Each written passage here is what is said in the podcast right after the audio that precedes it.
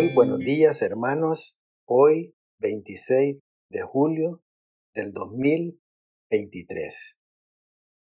Pongan en práctica la palabra. Pongan en práctica la palabra y no se limiten solo a oírla, pues se estarán engañando ustedes mismos. En su obra El progreso del peregrino, Bullan relata el encuentro entre cristiano fiel y locuacidad. Desde el primer momento, fiel se queda anonadado con la capacidad de locuacidad para sostener una conversación amena.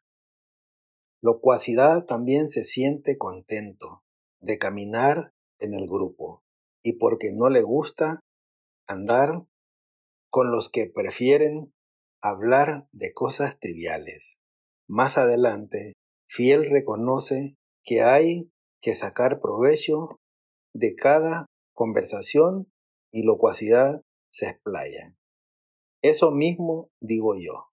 Hablar de cosas es muy provechoso porque por ahí puede un hombre llegar al conocimiento de otras muchas, como son la vanidad de las cosas mundanas y el provecho de las cosas celestiales. Esto, en general, descendiendo particularidades, puede un hombre aprender la necesidad del nuevo nacimiento, la insuficiencia de sus obras, su necesidad de la justicia de Cristo, etc.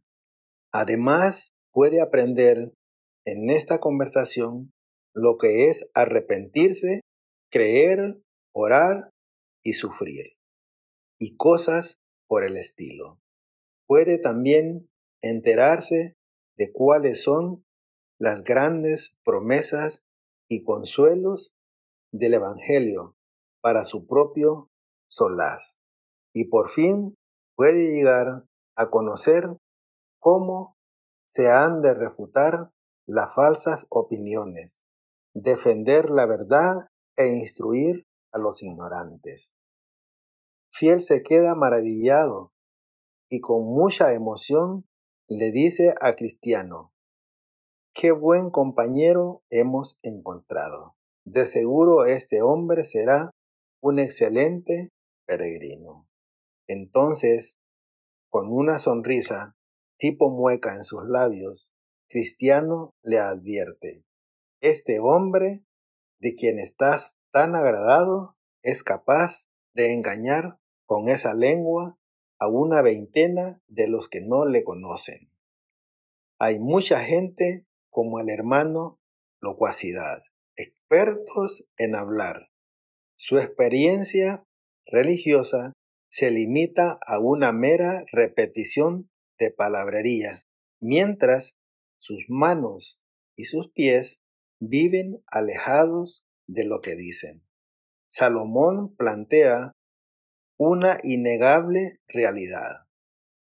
Una cosa es cierta, donde abundan las palabras, abundan los disparates, y nada se gana con eso.